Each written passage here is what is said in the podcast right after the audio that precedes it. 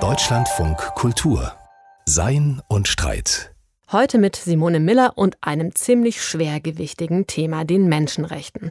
Wenn es um die geht, dann stehen da ziemlich schnell verschiedene Reaktionen im Raum. Vielen gelten die Menschenrechte sicherlich als Grundstein eines guten Lebens, als so etwas wie ein kleinster gemeinsamer Nenner in der Bekämpfung von Unrecht.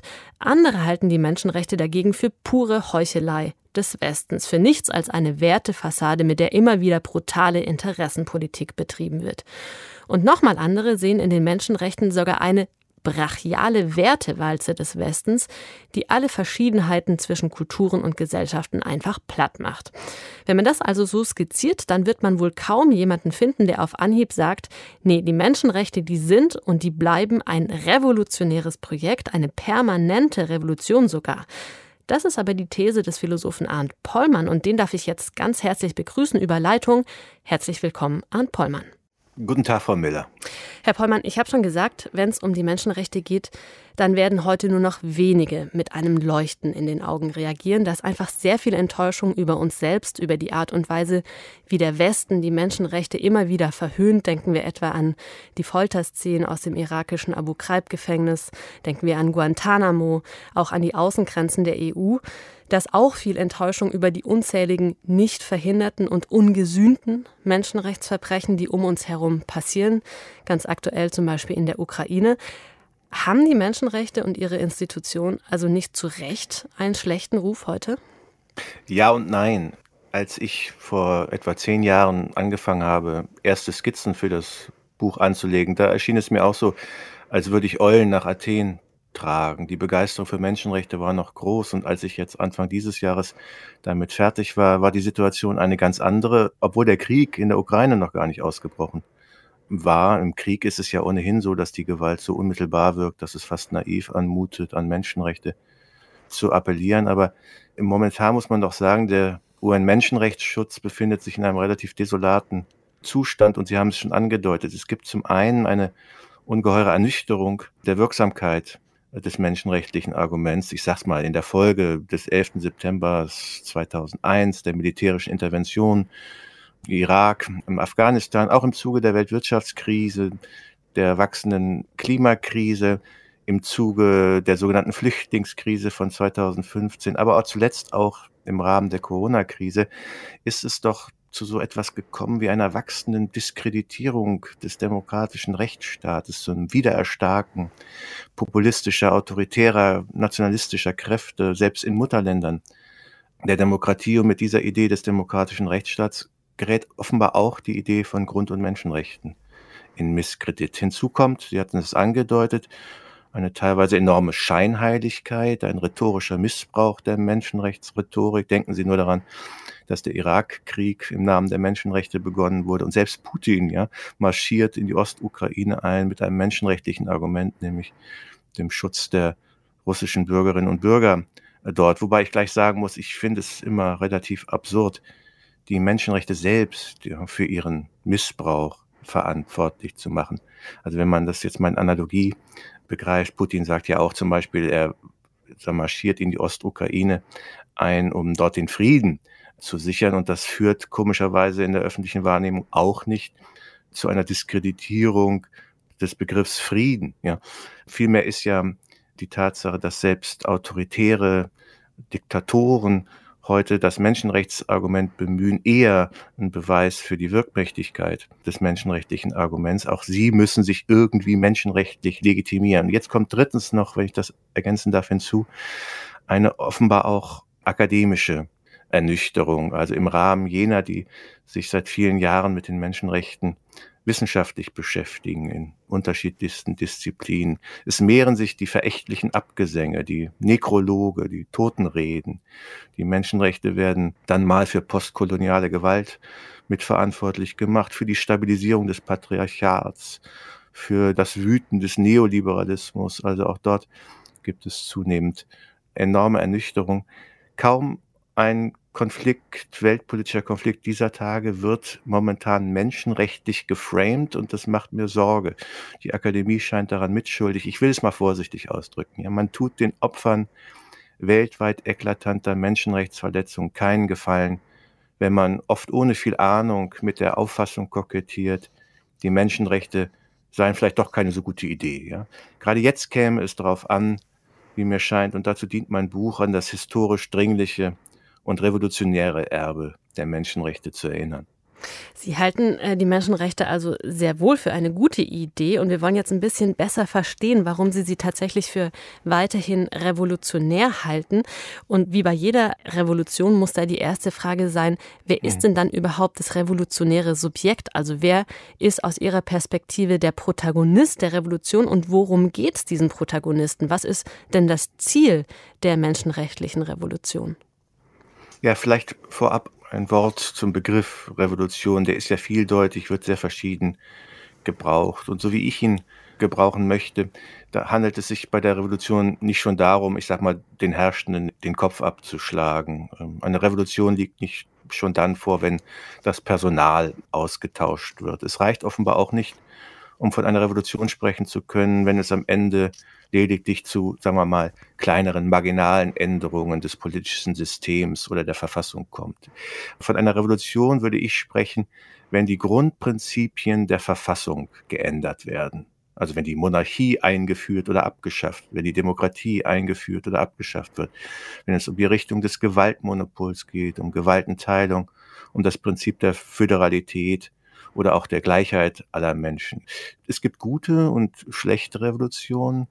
Es gibt äh, gewaltsame, es gibt friedliche Revolutionen. Es kommt darauf an, ob sozusagen auf Druck hin zentrale Verfassungsprinzipien umgewälzt werden. Und eines dieser zentralen Verfassungsprinzipien heute sind die Grund- und Menschenrechte.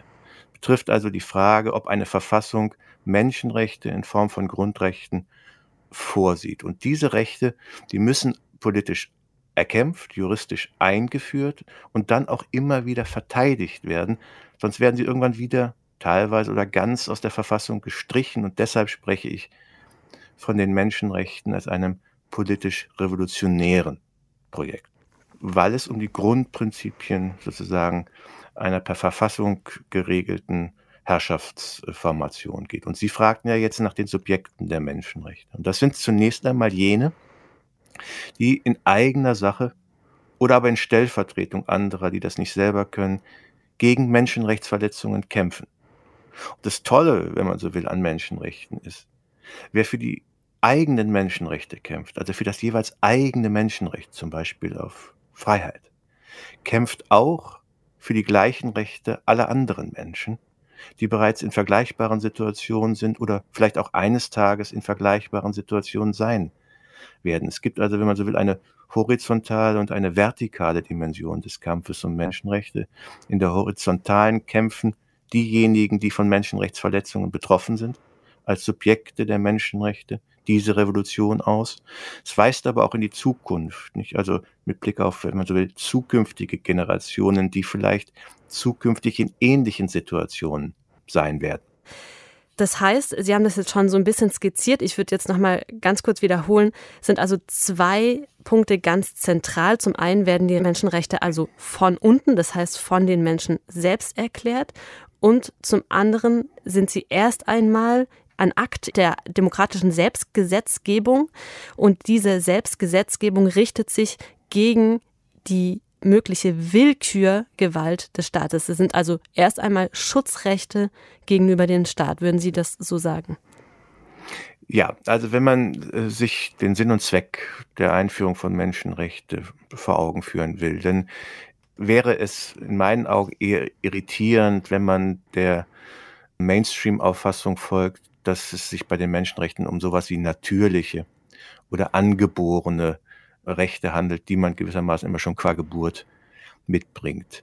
So als hätte man diese Menschenrechte auch in einem wie auch immer gearteten Naturzustand schon. Die Menschenrechte in meinen Augen sind von vornherein sozusagen ein politisches Projekt und man kann sich den Sinn der Menschenrechte vor Augen führen durch ein Gedankenexperiment, das man aus dem sogenannten Kontraktualismus der Vertragstheorie, nicht, also des Gesellschaftsvertrages kennt. Stellen wir uns vor, diejenigen, die beherrscht werden, hätten die Möglichkeit, die Herrschaftsverhältnisse, unter denen sie leben wollen, selbst zu regulieren und festzulegen.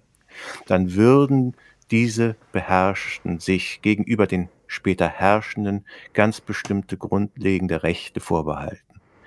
Rechte in Bezug auf die Frage, wie sie regiert werden wollen und wie nicht. Nur unter der Bedingung dieser Rechte sind wir äh, sozusagen als Beherrschte bereit, auf einen Teil der Macht und Herrschaft über unser Leben zu verzichten und dieses zu delegieren. Das ist, glaube ich, der grundlegende Sinn von Menschenrechten, Vorbehalte der Beherrschten gegenüber denen, die herrschen. Und von diesem Gründungsakt her betrachtet wird ja auch der revolutionäre Charakter der Menschenrechte sehr deutlich, denn so betrachtet sind die Menschenrechte ja die Grundlage für legitime Staatlichkeit überhaupt. Das heißt, so versteht man auch gut den universellen Charakter, der mit diesen Menschenrechten einhergeht. Denn wo auch immer Menschen einander als gleichwertig anerkennen wollen, steht auch der Anspruch im Raum, dass diese Menschenrechte eben als Grundlage von Staatlichkeit erklärt werden, richtig? Und das ist ja völlig unabhängig davon, wo wir sind auf der Welt, wer wir sind auf der Welt und wie wir, in welcher Kultur wir zusammenleben. Das ist richtig. Und so wie Sie es jetzt rekonstruiert haben, wird eigentlich schon deutlich, dass die Menschenrechte nicht mit jeder Art äh, Staatsdenken sozusagen vereinbar sind. Oder anders gesagt, ich gehe davon aus, dass die Menschenrechte eine spezifisch moderne Idee sind, die sich ergeben aus einer bestimmten Vorstellung von moderner staatlicher Legitimität, nämlich einer Legitimität, die sich zu erweisen hat mit Blick auf die Beherrschten selbst ja? Diese müssen gewissermaßen einverstanden sein mit der Art und Weise, wie sie beherrscht werden. Das ist eine moderne Idee, denn den Herrschenden vor der Moderne war es völlig egal, ja? ob die Beherrschten einverstanden sind oder waren mit der Art und Weise, wie sie beherrscht wurden. Und insofern ist dieses Gedankenexperiment, das ich eben skizziert habe, ein modernes zur Begründung demokratischer Rechtsstaatlichkeit, so wie wir den Staat uns heute gern denken, aber keineswegs zu allen Zeiten so gedacht haben. Und die grundlegende Idee dieser gleichermaßen konstitutionellen wie legitimierenden Staatsstiftung ist die, dass wir alle als Gleiche, und zwar alle, die jeweils vor Ort sind, als Gleiche an dieser Konstitution politischer Herrschaft beteiligt sein müssen. Der Standpunkt der Menschenrechte ist also, das haben Sie jetzt gerade nochmal rekonstruiert, also ein moderner, wir müssen als Freie und als Gleiche verstehen, um überhaupt die Menschenrechte zu erklären. Das klingt irgendwie extrem naheliegend und schon fast ein bisschen trivial, denn sonst würde man ja auch nicht die Menschenrechte ausrufen, sondern zum Beispiel die Männerrechte oder die Rechte der französischen Bürger, der nigerianischen Bürger und so weiter. Gleichzeitig wurden historisch betrachtet aber die Menschenrechte als Menschenrechte ausgerufen und trotzdem galten sie lange Zeit eben nur für Vollbürger, das heißt für wohlhabende, Männer, die dann auch noch im Besitz der Staatsbürgerschaft waren.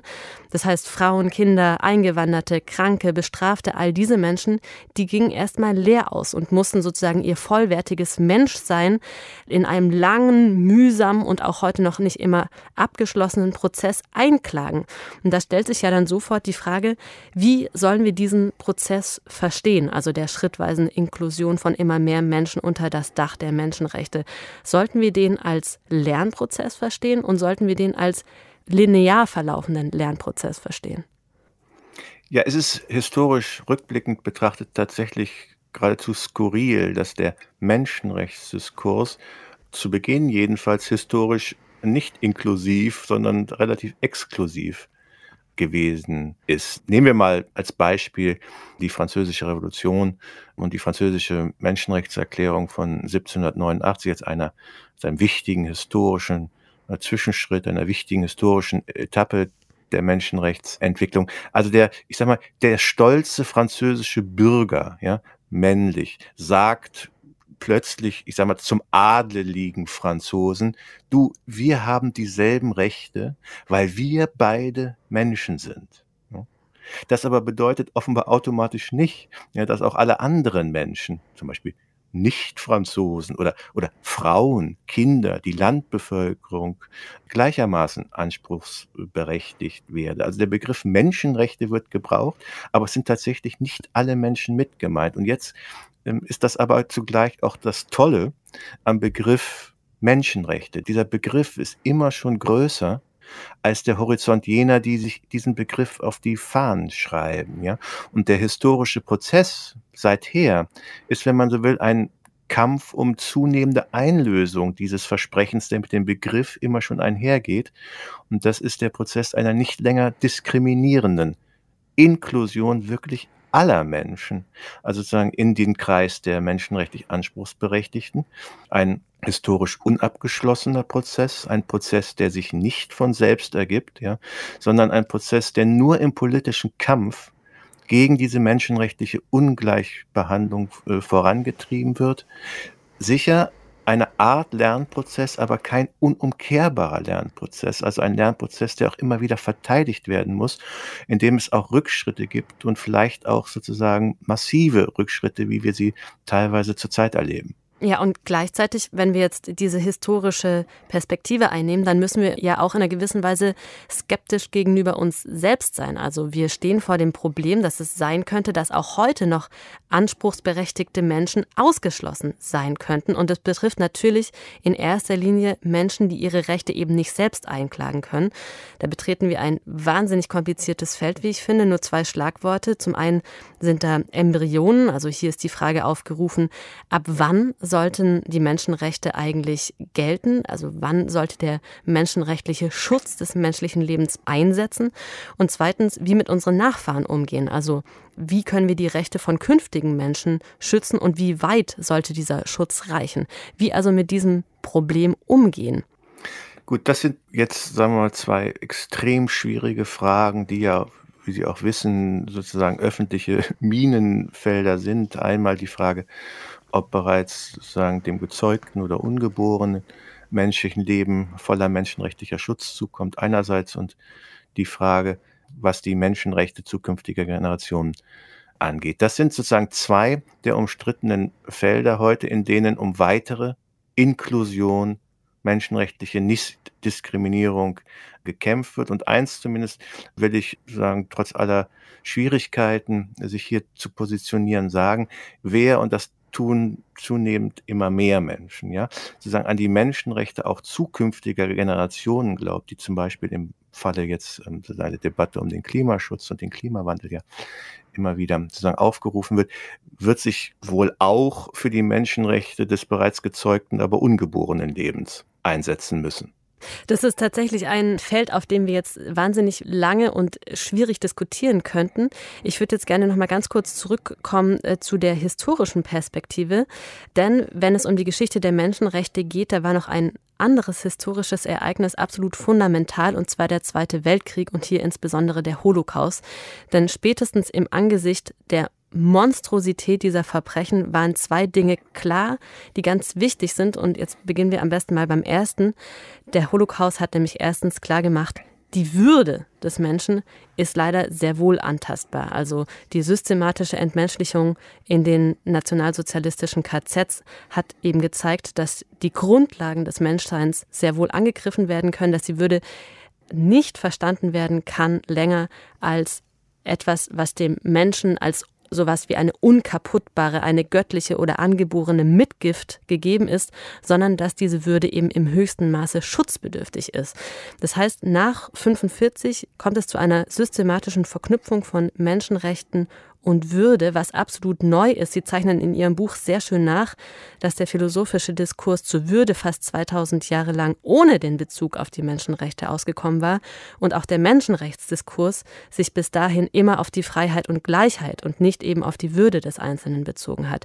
Und diese systematische Verknüpfung zwischen Würde und Menschenrechte, die ist auch für Ihr Buch ganz zentral. Und da stellt sich also die Frage, warum ist dieser Punkt so zentral und was heißt es eigentlich, dass die Menschenrechte ein Leben in Würde ermöglichen sollen? Also in meinen Augen ist es so, dass die normativen Grund- oder Leitideen der Menschenrechte vor 1945 die Kategorien der Freiheit und der Gleichheit abgegeben haben. Also sie finden immer Bezüge auf die Freiheit des Menschen, auf die Gleichheit aller Menschen in den historischen Menschenrechtserklärungen beispielsweise des der bürgerlichen Revolution des 18. Jahrhunderts. Und dann passiert sozusagen im 20. Jahrhundert und dann in der Mitte des 20. Jahrhunderts eine so ungeheure sagen, Barbarei, dass man offenbar das Gefühl hat, diese Barbarei nicht länger nur in den Begriffen von Freiheit und Gleichheit rekonstruieren zu können. Das, die Inhumanität, das Unmenschliche der kriegerischen, aber auch der faschistischen Verbrechen geht offenbar so tief, dass man, dass man einen neuen Begriff braucht, der, der dieses Unheil besser auf den Punkt bringt. Und hier bot sich seinerzeit der Begriff der Menschenwürde, der noch relativ sagen, unverbraucht äh, politisch war, an als ein Begriff, der für etwas steht, was sich nie wieder wiederholen darf, nämlich dass Staaten auf derart fundamentale Weise das menschenwürdige Leben unmöglich machen oder sogar zerstören. Es kam dann also, wie gesagt, zu dieser systematischen Verknüpfung von Menschenrechte und Würde und damit ja auch zu einer funktionalen Neubestimmung der Menschenrechte, wenn man so möchte. Zum Zweiten hat der Holocaust aber auch deutlich gemacht, dass die Menschenrechte eben nicht nur gegenüber dem Staat einklagbar sein müssen, also verfassungsrechtlich, sondern sie müssen auch international einklagbar sein, also völkerrechtlich. Denn wenn sich eben eine Regierung in ein verbrecherisches Regime verwandelt, dann fehlt auf einmal genau diejenige Stelle, die normalerweise eigentlich die Menschenrechte als Grundrechte verbrieft. Und das war genau eines der Hauptmotive der Vereinten Nationen. Vielleicht könnten Sie uns ein bisschen erklären, ein bisschen nachzeichnen, wie durch die Gründung der UN und durch deren Dokumente, also zum einen die Charta der Vereinten Nationen, zum anderen die allgemeine Menschenrechtserklärung, dieser Tigersprung vom Verfassungsrecht hin zum Völkerrecht vollzogen worden ist.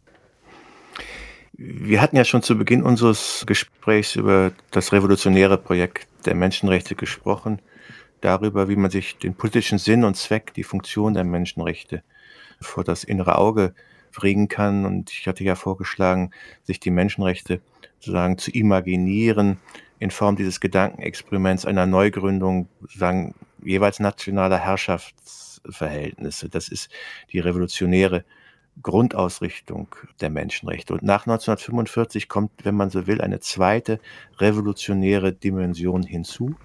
Und das ist die der Revolution oder Revolutionierung des Völkerrechts. Das Völkerrecht vor 1945 war ein Recht, das internationale zwischenstaatliche Beziehungen, also Beziehungen zwischen nationalen Staaten regulierte.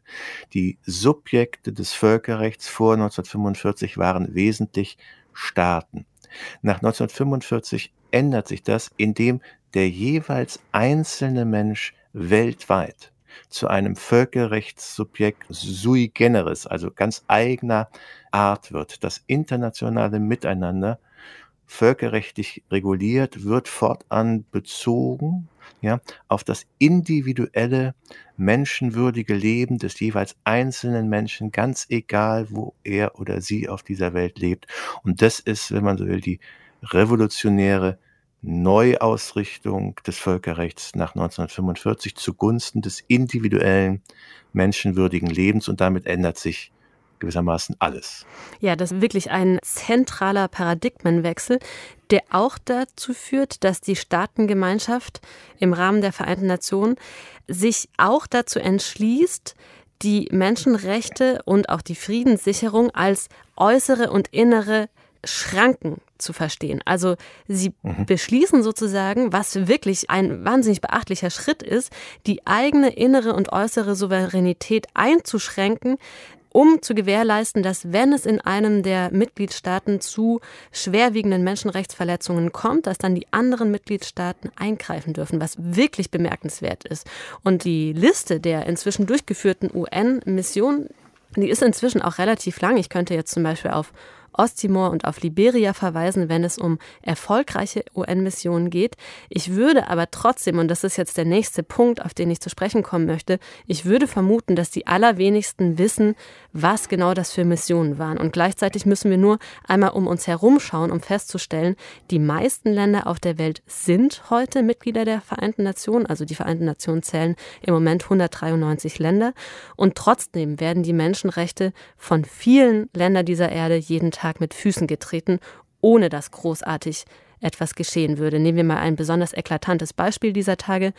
Wir haben im Moment 300 Millionen Hungernde auf dieser Welt. Ein Großteil dieser Hungernden lebt im südlichen Afrika. Dort sind die betreffenden Staaten arm, von Dürre gebeutelt, überfordert und oder korrupt. Und die Hungernden, die sind ohnmächtig und rufen international nach Hilfe. Die aber kommt irgendwie nicht, also jedenfalls nicht ausreichend. Das heißt, wir können sagen, obwohl wir diese völkerrechtliche Revolutionierung haben, funktioniert irgendetwas grundsätzlich nicht.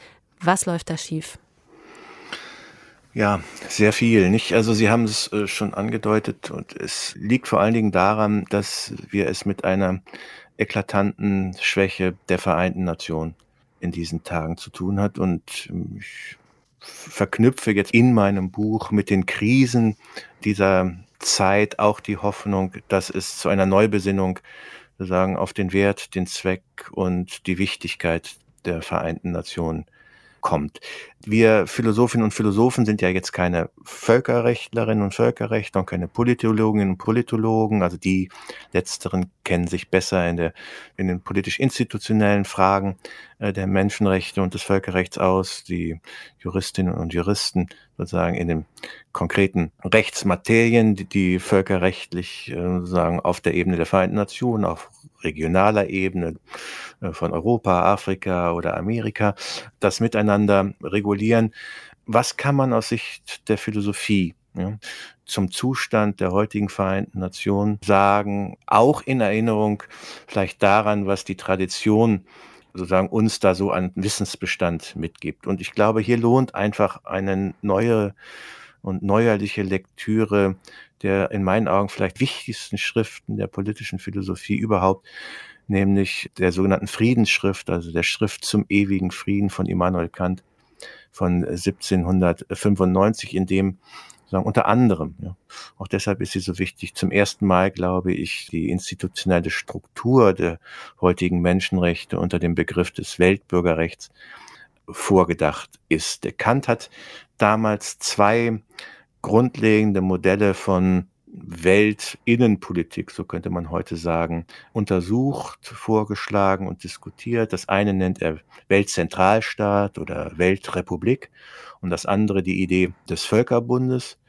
Die Weltrepublik, das wäre sozusagen der Versuch, alle bislang nationalstaatlich regulierten Herrschaftssysteme mit der Zeit zu überführen, auflösend gewissermaßen zu überführen in einen großen Weltzentralstaat. Und Kant war der Auffassung, dass obwohl eigentlich eine solche Weltrepublik, ein solcher Weltzentralstaat von der Vernunft, wie er sagt, geboten wäre, dass dieser Vernunft hier ausnahmsweise einmal nicht ähm, zu trauen war. Kant hatte sozusagen mehrere Befürchtungen in Bezug auf diese Weltrepublik. Erstens sah er keinerlei empirische Bereitschaft der Nationalstaaten, sich selbst ähm, aufzugeben.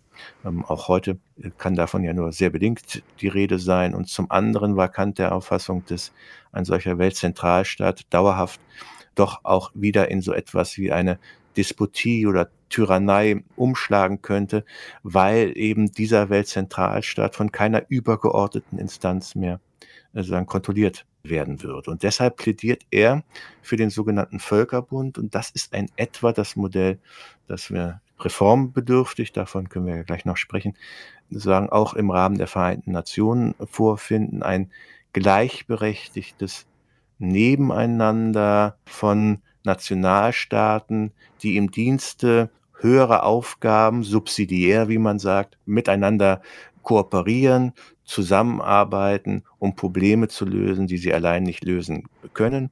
Und die beiden seit 1945 zentralen Anliegen der Vereinten Nationen sind A, die Friedenssicherung und B, der internationale Menschenrechtsschutz. Und Sie in Ihrem Buch sagen, wünschbar wäre sozusagen die Reform der UN im Sinne einer, wie Sie es gerade selbst schon genannt haben, subsidiären Konföderation. Und wenn wir uns jetzt also angucken, Status quo der UN und ähm, mögliche Reform hin zu einer noch wünschbareren und noch wirksameren Institutionalisierung der Menschenrechte auf supranationaler Ebene, was wären dann die großen Reformdesiderate aus Ihrer Perspektive? Also ich spreche im Wesentlichen im Anschluss an Kant, an Ottfried Höffe oder auch an Jürgen Habermas von einer subsidiären Konföderation ja, äh, gleichberechtigter Nationalstaaten. Das wäre eben kein Weltzentralstaat, sondern eine vertragliche Kooperation horizontal gleichgestellter, aber Nationalstaaten, die aber subsidiär wie man sagt, miteinander sozusagen agieren. Und das bedeutet, was auf der Ebene der Nationalstaaten verbleiben kann, muss dort verbleiben. Und nur was global reguliert werden muss, wird übertragen und in diesem Fall eben wesentlichen Aufgaben der internationalen Friedenssicherung und des Menschenrechtsschutzes.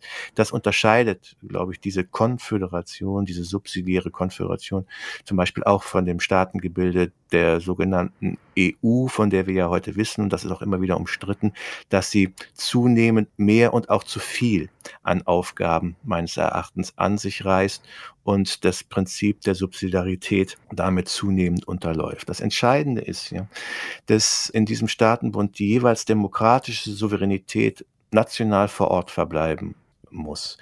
Die Staaten selbst sind primär dafür verantwortlich, ähm, sozusagen für die Einhaltung der Menschenrechte gegenüber ihren Bürgerinnen und Bürgern zu sorgen. Und nur wenn die Staaten nicht gewillt oder auch nicht fähig sind, muss die nächsthöhere Ebene, in diesem Fall die Ebene der Vereinten Nationen einspringen. Das Wichtige daran ist, Sie hatten es angedeutet, diese Idee bricht mit völkerrechtlichen Ideen von zwischenstaatlicher Souveränität, wie man sie seit dem Westfälischen Frieden eigentlich gewohnt war. Also das klassische Völkerrecht vor 1945 geht eigentlich davon aus, dass Staaten untereinander im doppelten Sinne souverän sind. Erstens, sie dürfen selbst frei entscheiden, mit wem sie sozusagen kooperieren oder nicht kooperieren, auch wem sie den Krieg erklären wollen.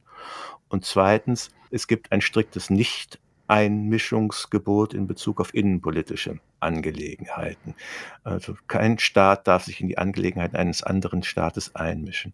Das Völkerrecht nach 1945, und ich glaube, das wird heute noch nicht so richtig gesehen, bricht mit beiden diesen Prinzipien von zwischenstaatlicher Souveränität.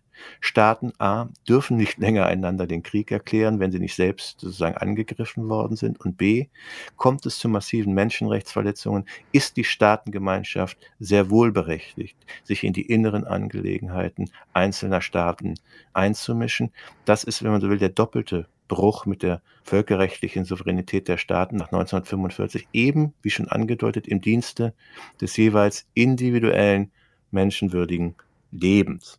Nun haben wir es allerdings äh, sozusagen dieser Tage mit einer weltpolitischen Situation zu tun, in der kaum noch jemand etwas gibt, ja, sozusagen auf die Vereinten Nationen. Und man merkt ja auch, und zu meinem Leidwesen, zum Leidwesen vieler auch völkerrechtlicher Beobachterinnen und Beobachter, dass die Vereinten Nationen jetzt im Ukraine-Krieg mhm. ja, so gut wie gar nicht als irgendwie wichtiger Player vorkommen.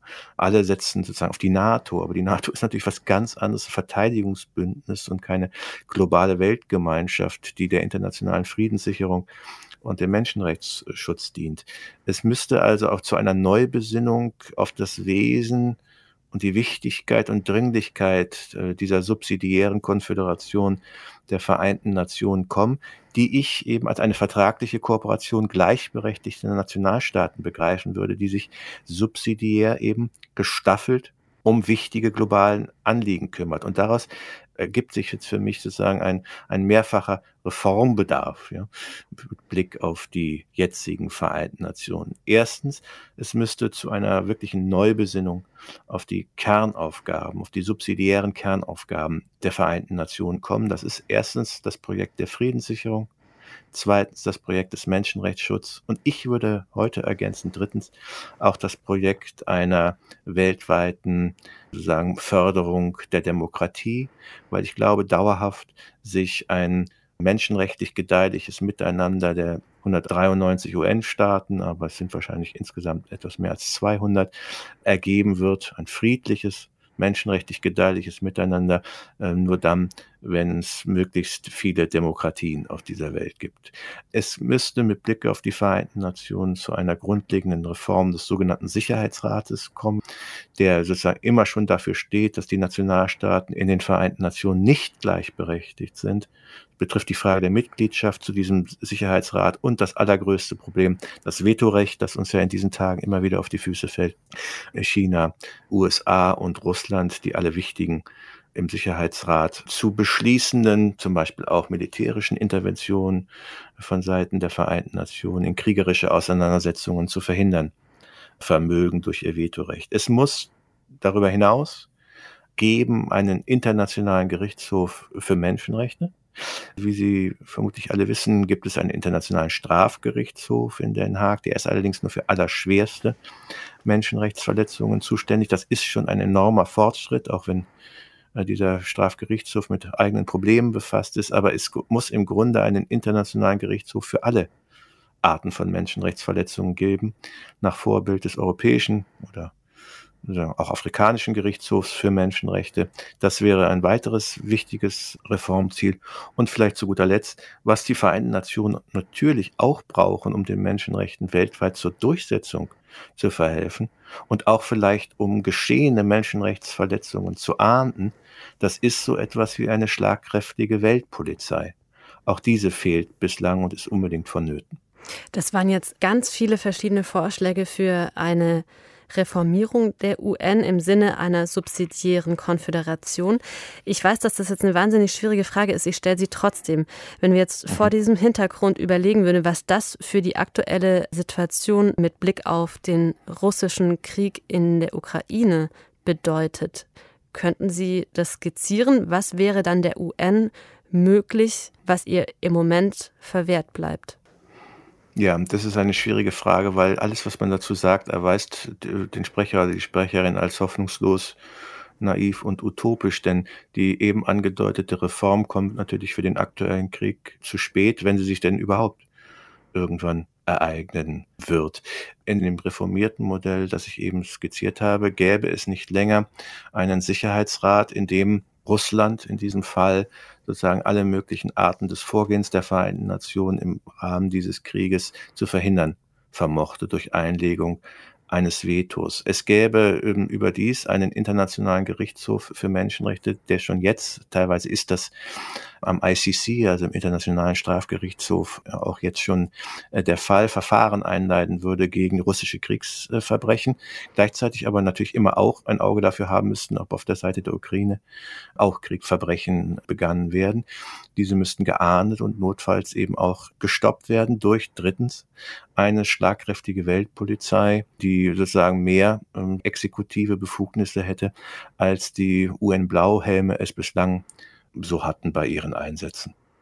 Das ist wahnsinnig spannend. Da könnten wir jetzt auch weiter natürlich lange darüber diskutieren, wie man dann diese Weltpolizei wiederum kontrollieren könnte und so weiter und so fort. Ja. Leider rennt uns jetzt die Zeit davon. Deswegen muss ich schon abschließend fragen. Wir haben jetzt einen wahrhaft weltumspannenden Ausflug in die Philosophie der Menschenrechte gemacht. Wenn wir jetzt eben auf die Praxis der Menschenrechte blicken, was sind Ihre Hoffnungen da für die nächsten Jahre? Ja, meine wichtigste Hoffnung erscheint derzeit wahrscheinlich ganz unberechtigt. Und das ist die Hoffnung, dass wir aus den neuen Krisen der Menschenrechte tatsächlich etwas Konstruktives lernen, trotz der katastrophalen Auswirkungen dieser Krise. Wenn ich das kurz erwähnen darf, schon während der jetzt zuletzt sozusagen zwei Jahre andauernden Corona-Krise hatte ich die Hoffnung, dass die, ich sag mal, massenhaften Freiheitsbeschränkungen, die in meinen Augen teilweise auch sehr unverhältnismäßig gewesen sind, muss ich zugeben, zu einer Neubesinnung auf den Wert der Grund- und Menschenrechte führen würden. Aber ich muss heute leider feststellen, dass ich sag mal so, der virologische Kollektivismus der letzten beiden Jahre den Grund- und Menschenrechten, wie mir scheint, regelrecht einen Flurschaden zugefügt hat. Also viele Menschen hierzulande, und das spreche ich nur über die Situation hierzulande, sind in meinen Augen allzu schnell bereit, auf den vollen Schutz ihrer Grund- und Menschenrechte zu verzichten. Und auch große Teile der Akademie hat dieser Relativismus sozusagen ergriffen, die sich in meinen Augen, hier meine ich jetzt zusammen alle Theoretikerinnen und Theoretiker, die sich seit vielen Jahren mit Grund- und Menschenrechten beschäftigen, sich doch eindeutiger für Grund- und Menschenrechte hätten aussprechen und diese stärker hätten verteidigen müssen. Fürs Lernen blieb aber jetzt aus der Corona-Krise auch deshalb wenig Zeit, weil eben nun ein verheerender Krieg auch noch ausgebrochen ist, der nun noch mal umfassender die Frage aufwirft, wie es um die Menschenrechte steht und ob zum Beispiel eben zum Schutz der Menschenrechte nicht sogar irgendwie militärische Interventionen sei es im Rahmen der NATO, sei es im Rahmen eben der Vereinten Nationen, Waffenlieferungen etc. möglich sind und möglich sein müssen. Ja, ob vielleicht sogar die Gefahr eines Weltkrieges in Kauf zu nehmen ist, um die Menschenrechte der Ukrainerinnen und Ukrainer zu schützen. Auch hier In dieser Diskussionssituation erscheint die Lage im Moment relativ desolat, aber ich erinnere an den Zweiten Weltkrieg, noch Anfang der 1940er Jahre, 41, 42, ja, hätte nie jemand gedacht, ja, dass sich sofort nach dem Zweiten Weltkrieg die Vereinten Nationen gründen, die internationale Staatenwelt zusammenrücken würde, um sich auf gemeinsame Friedenssicherung, aber auch auf einen internationalen Menschenrechtsschutz zu einigen. Und das ist, wenn man so will, meine Hoffnung, ja, dass wir aus der Katastrophe, der neuerlichen Katastrophe des Ukraine-Krieges vielleicht doch lernen, das und warum wir die Vereinten Nationen benötigen. Ja, sie mögen in einem desolaten Zustand sein, aber was den Schutz der Menschenrechte angeht, können wir unmöglich auf sie verzichten, denn sonst verzichten wir mit den Vereinten Nationen auf einen global koordinierten Menschenrechtsschutz im Dienste des menschenwürdigen Lebens aller Menschen weltweit. Also ein Plädoyer für die emphatische Besinnung, Rückbesinnung auf die Menschenrechte und ihre Verteidigung. Herzlichen Dank, Arndt Pollmann, für dieses spannende Gespräch. Danke gleichfalls. Und wenn Sie jetzt weiterlesen wollen, vertiefend lesen möchten, Arndt Pollmanns Buch Menschenrechte und Menschenwürde ist bei Surkamp erschienen. Deutschland fehlt es an qualifizierten Arbeitskräften. Dieses Problem, das begleitet uns schon seit Jahren, seit Jahrzehnten, vielfach diskutiert unter dem Stichwort Fachkräftemangel. Bundesfinanzminister Christian Lindner und Ex-Wirtschaftsminister Sigmar Gabriel, die wollen dieses komplexe Problem jetzt ganz einfach lösen. Beide schlagen sie gerade vor, die wöchentliche Arbeitszeit einfach zu erhöhen. Warum in diesem Vorschlag eine völlig unzeitgemäße Vorstellung von Arbeit steckt, das kommentiert jetzt Pauline Pieper. Wer den Wohlstand erhalten wolle, der müsse auch Bereitschaft zeigen, sich ein bisschen mehr anzustrengen. So vor kurzem der ehemalige SPD-Chef Sigmar Gabriel. Wir müssen mehr arbeiten. Immerhin stehen uns harte Zeiten bevor. Eine Erhöhung der wöchentlichen Arbeitszeit hatten zuvor bereits Vertreter der deutschen Wirtschaft gefordert. Ganz praktisch ließe sich dagegen einwenden, dass eine längere Arbeitszeit nicht zwangsläufig zu mehr Produktivität führt. Im Gegenteil zeigen Studien, dass die Qualität der Arbeit entscheidend ist und eine kürzere Arbeitszeit die Produktivität sogar steigern kann. Darüber hinaus wirft der Arbeitsbegriff, der hinter Gabriels Forderung steht, aber auch grundlegende Fragen auf. Der ehemalige Bundeswirtschaftsminister geht anscheinend davon aus, dass es allein die produktive Lohnarbeit ist, die Wohlstand hervorbringt. Und je mehr gelohnarbeitet wird, desto besser. Feministische Denkerinnen haben schon in den 70er Jahren darauf hingewiesen, dass ein solcher Arbeitsbegriff verengt ist. Denn damit eine Person überhaupt zur Arbeit gehen kann, muss schon eine Fülle an anderer, meist unbezahlter, Arbeit verrichtet worden sein. Essen muss zubereitet, die Wohnung geputzt, Kleidung gewaschen und der Nachwuchs versorgt sein. Diese sogenannte reproduktive Arbeit ist für die Erzeugung des Wohlstands mindestens so wichtig wie die produktive Lohnarbeit und braucht Zeit und Energie. Aber nicht nur Hausarbeit und Kindererziehung halten das gesellschaftliche Leben auch außerhalb der entlohnten Arbeit aufrecht. Dazu tragen auch nachbarschaftliche Aktivitäten bei, die stets hochgelobten Ehrenämter und nicht zuletzt die politische Beteiligung. Wer vor lauter Arbeit nicht dazu kommt, sich zu informieren und sich auszutauschen, kann sich auch politisch nicht aktiv beteiligen. Zu demokratischer Teilhabe zu befähigen, ist aber gerade eine grundlegende Funktion von Arbeit. So sieht es jedenfalls der Sozialphilosoph Axel Honneth. Und betont, dass die Lohnarbeit deshalb nicht nur zeitlich begrenzt sein müsse. Sie solle auch selbst so strukturiert sein, dass sie Mitbestimmung ermögliche, die Erfahrung von Kooperation und sozialer Anerkennung. Denn wessen Meinung im Job nicht zählt, wer sich nicht wertgeschätzt und auf sich allein gestellt fühlt, wird auch sein Recht auf politische Mitbestimmung weniger wahrnehmen. Anstatt also die Arbeitszeit noch zu erhöhen, sollten wir uns lieber Gedanken darüber machen, wie die Arbeit insgesamt besser verteilt und organisiert werden kann. Dass hier Veränderungen bitter nötig sind, zeigen nicht zuletzt die Streiks und die Personalflucht in der Pflege und an den Flughäfen. Der Wohlstand einer Gesellschaft hängt nicht nur von der Menge der bezahlten Arbeitsstunden ab, sondern auch von der Qualität der Arbeit selbst, sowohl der produktiven als auch der reproduktiven Arbeit, die unsere Gesellschaft im Hintergrund am Laufen hält. Wenn betont wird, dass sich zur Bewältigung dieser Krisenzeiten alle mehr anstrengen müssen, dann kann man dem nur zustimmen. Der Klimawandel macht deutlich, dass wir unsere Art zu leben und zu wirtschaften grundlegend ändern müssen. Nachhaltig müssen wir nicht nur mit den Ressourcen der Natur umgehen, sondern auch mit unseren menschlichen Ressourcen. Man kann nur hoffen, dass die Koalition, die sich den sozialökologischen Fortschritt auf die Fahnen geschrieben hat, innovativere Ideen auf Lager hat als die Erhöhung der Arbeitszeit. Der Kommentar von Pauline Pieper war das am Ende dieser Philosophiesendung. Danke fürs Interesse und bis zum nächsten Mal am Mikro war Simone Miller.